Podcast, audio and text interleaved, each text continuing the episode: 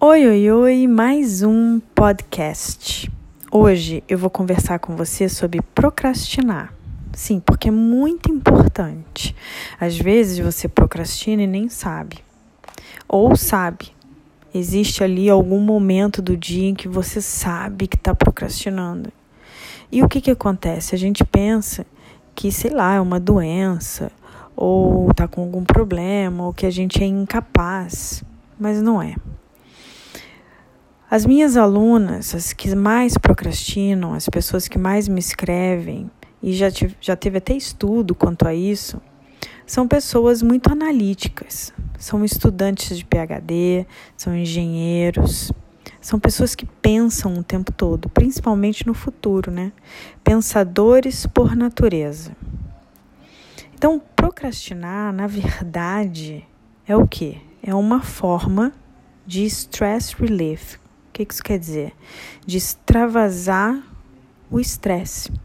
Isso quer dizer que no momento em que você está procrastinando, o seu nível de estresse está alto. Vamos lá, vou te explicar. Você precisa saber com clareza o que, que é que está te estressando. É medo? Medo do Covid? Finanças? Crianças? Enfim, você precisa com clareza pegar o seu caderninho fit e anotar. O que me estressa é isso, isso, isso e isso. Porque assim, parece que você acorda todos os dias com uma nuvem preta carregada em cima da sua cabeça. O tempo todo, o tempo todo. E você quer ser criativa, e você quer trabalhar, você tem uma pilha de trabalho para fazer e você não consegue. Você fica andando de um lado para o outro. Como é que você quer ser ativa com uma nuvem em cima da sua cabeça, te martelando? Você não consegue produzir. Você senta na sua mesa, tem ali o seu trabalho para fazer, ou tenta ter uma ideia, uma ideia para vender algo, uma ideia para conseguir mais dinheiro, para ser mais produtiva, qualquer coisa. Tem 15 telefonemas que você tem que dar, mas tem ali aquela nuvem na sua cabeça e você não consegue porque você precisa usar o seu córtex frontal. E para isso, você precisa estar sem estresse. Porque na hora que você senta para usar ali o, eh, chama prefrontal cortex, né? O seu, o seu córtex frontal no cérebro. Quando você sente, o seu cérebro fala assim: ah, não, ah, não, não, 15 ligações? Ah, não, você quer ficar pensando em coisa para vender? Pelo amor de Deus, passou o dia todo me perturbando, preocupada com um monte de coisa e agora você ainda quer botar o cérebro para fritar ainda mais? Ah, não, vai ver uma dancinha lá de uma fitness qualquer no TikTok, sabe? Vai fazer alguma coisa diferente, ver um videozinho de gatinho. Sério, seu cérebro pede isso, é por isso que você para imediatamente. Te dá um um branco total e você não consegue agir. E nisso lá se vão duas horas do seu dia e a sua vida fica assim, dando looping né, num ciclo interminável de procrastinação. Mas aí o que acontece? Duas horas depois se passaram e você está nervosa porque você tem que trabalhar, porque você tem que fazer alguma coisa. Né? Você tem que arrumar aquele armário, você tem que fazer alguma coisa na sua vida, você tem que treinar. E aí você se desespera, ai meu Deus, eu não vou conseguir, não vou conseguir, não vou conseguir, tá vendo? De novo, mais um dia se passou e eu não fiz nada do que eu propus para mim mesma, não tô acreditando nisso, como é que pode? É indiscutivelmente preto e branco procrastinar. Vamos lá. Um, procrastinar não é doença, é só um alívio de estresse. É como se o seu corpo já soubesse ele tá tão cansado, seu cérebro tá tão cansado de ficar pensando, pensando no futuro, pensando nas coisas, tão estressado, que ele precisa de um alívio. E o alívio dele é não fritar mais os miolos, é não fritar mais o cérebro, é ficar tranquilo, é ver um, um vídeo de gatinho. Então, saiba que na hora que você faz isso, você está aliviando seu estresse. Seu estresse ele está alto. Então anota, anota no seu caderno o que que é que está deixando o seu nível de estresse ultrapassar a barreira. Dois, você precisa pensar diferente. Ao invés de você ficar pensando lá no futuro, de você ficar com medo, de você ficar pensando nas finanças e etc. Você tem que pensar no hoje, no agora. Acordou, pensou só no agora. Tudo que está acontecendo ao seu redor, nesse minuto. O futuro, ele vai ser bem melhor se você pensar no hoje e esquecer dele um pouquinho.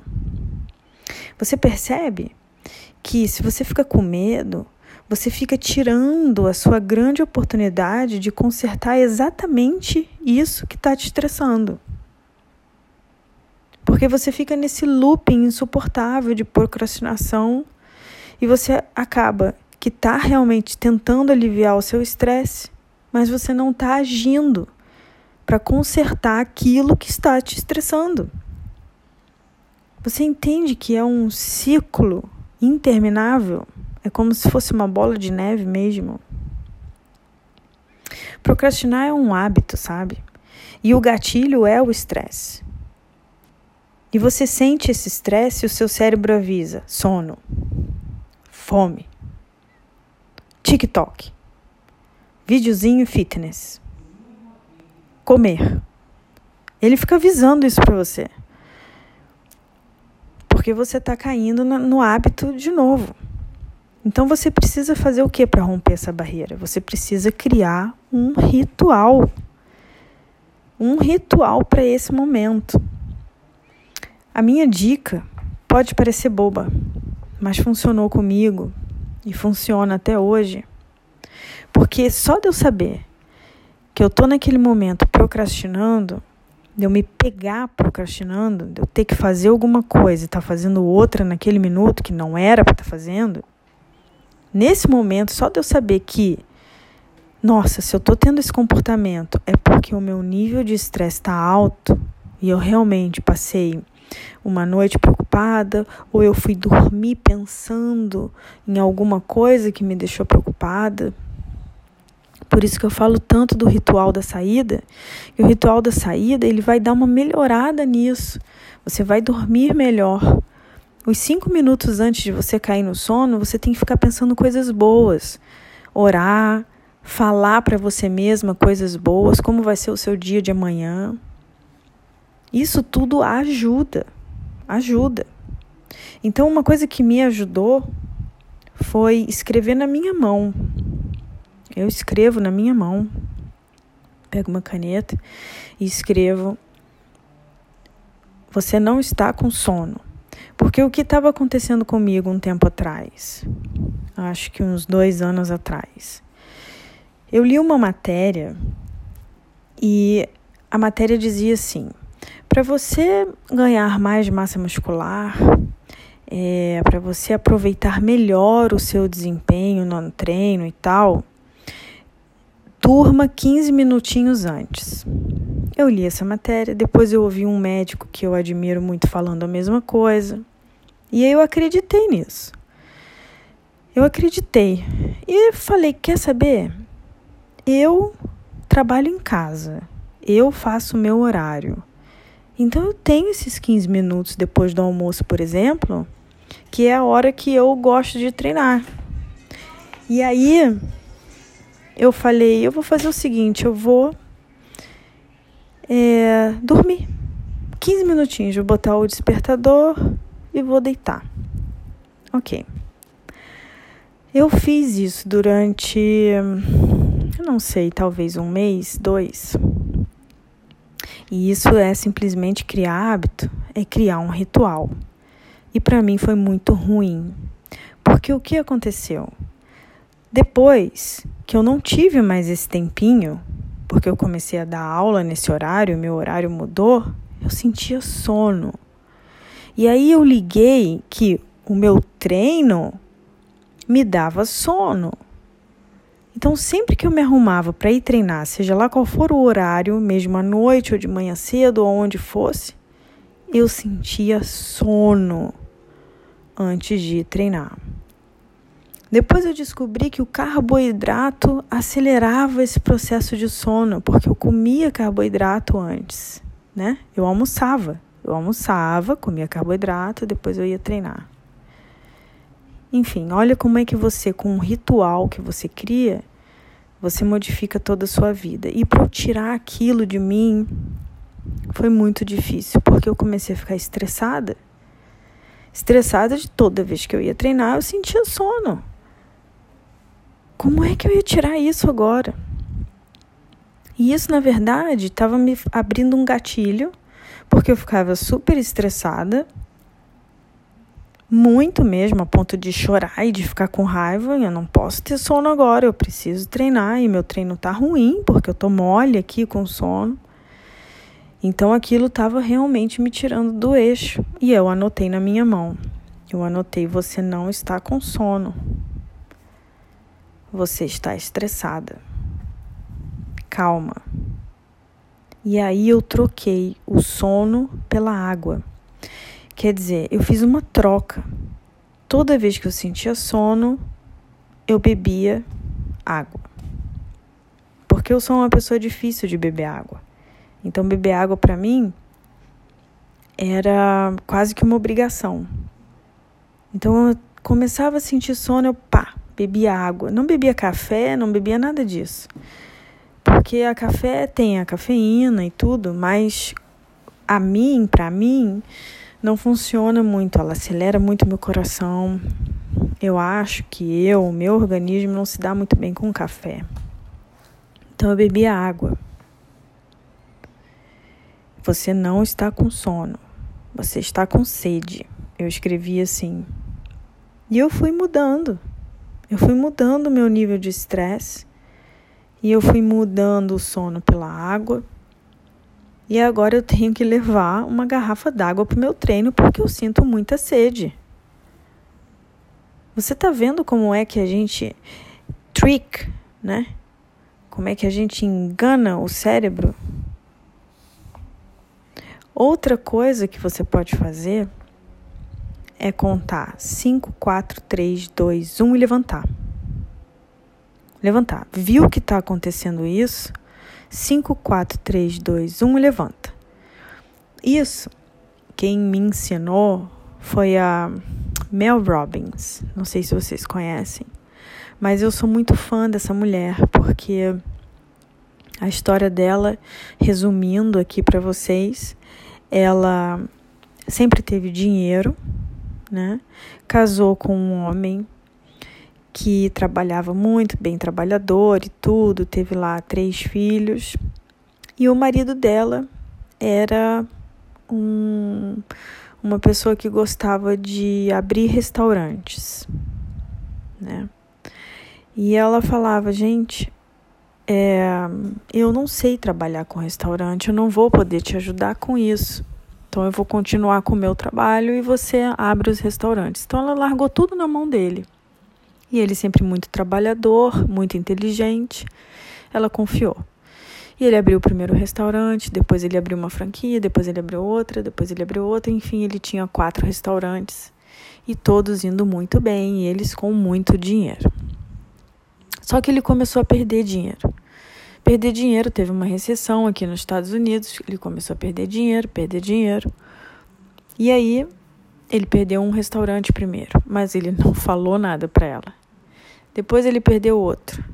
Aí ele teve que falar para ela. Foi perdendo, foi perdendo. E, e, ela se desesperando, porque ela era, não sei, não me lembro direito qual era a profissão dela, mas não era uma profissão que dava muito dinheiro. E ela falou: Meu Deus, a gente está perdendo tudo, toma cuidado, o que está acontecendo? Por que está acontecendo isso? Ele, ah, não sei, não sei o que, enfim. Ele ficou com um restaurante só e mesmo assim cheio de dívidas. Até que ele perdeu esse único restaurante que ele tinha e as dívidas todas eram dívidas que ele tinha feito com os familiares. Ele foi pedindo dinheiro para a família, para a família dela, principalmente, que era uma, um pessoal que tinha dinheiro.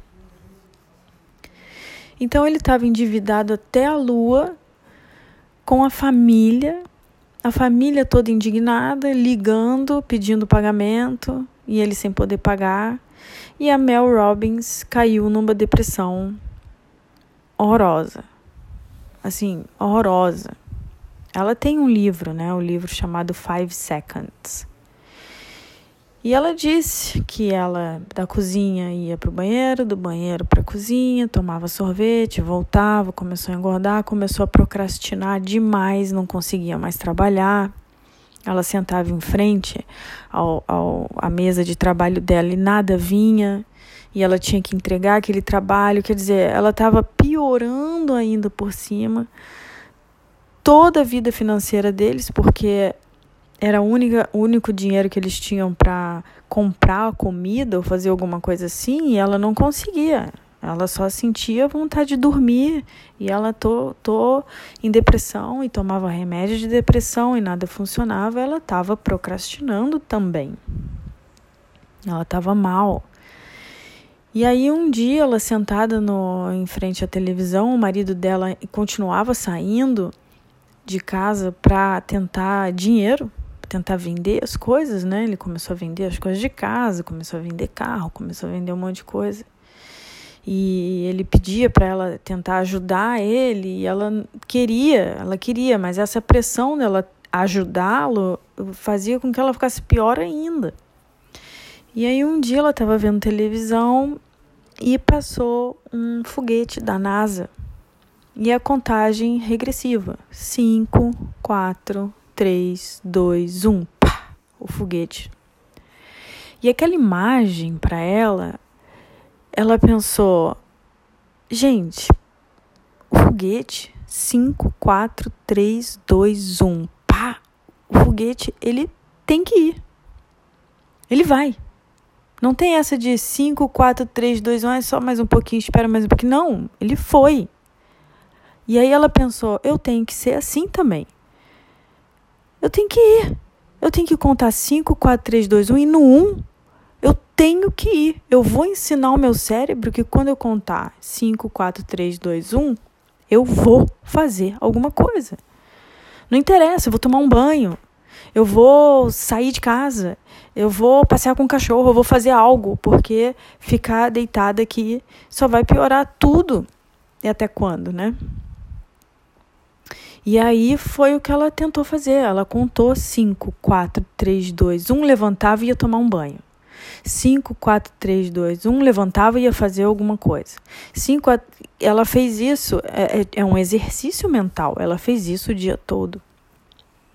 Bom, posso dizer que Mel Robbins hoje em dia é uma das maiores coaches, né? Escreveu livro, tirou a família da fase ruim de finanças, saiu da depressão.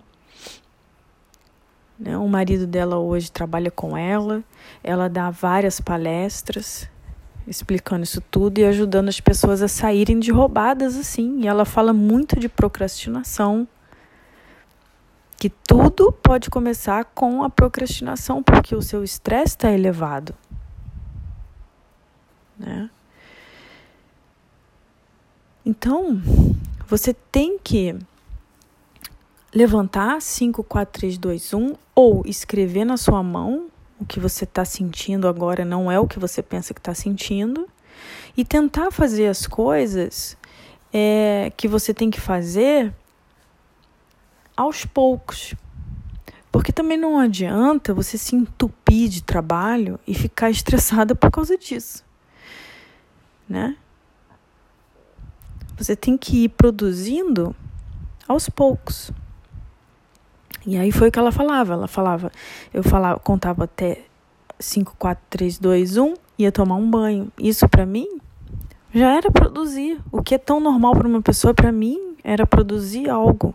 Eu ficava muito feliz, porque ali em cinco minutos eu tinha feito algum negócio por mim. Então a gente tem que começar a tentar tirar essa procrastinação com, é, com essas pequenas ferramentas que a gente tem. Trocar os gatilhos mesmo, fazer rituais mesmo. Por isso que eu peço para fazer planner, por isso que eu peço para fazer ritual da manhã, da tarde, da noite principalmente. É muito, muito, muito importante. Se você conseguir quebrar essa conexão que tem entre o gatilho, que é o estresse, e a resposta, que é o procrastinar, você vai mudar para sempre. Para sempre. Mas para quebrar isso, você vai precisar ter essas ferramentas e fazer um esforço. Fazer um esforço, sim, de ir treinar 5, 4, 3, 2, 1, vou treinar. Não tem essa mais de voltar. Contou até. É que nem um foguete. Tem que ir. Sabe? Se você sente alguma coisa antes, um sono, ou uma preguiça, ou você tá ali procrastinando, você tá ali com o seu estresse elevado, e aí o seu cérebro fala: ah, não, treinar não, se esforçar não, agora não. Vai, vai deitar, vai dormir, vai tomar um sorvete, vai fazer alguma outra coisinha. Não, o, o cérebro precisa descansar. Ou ele fica fazendo isso contigo. E ele não está errado, porque o seu estresse está alto.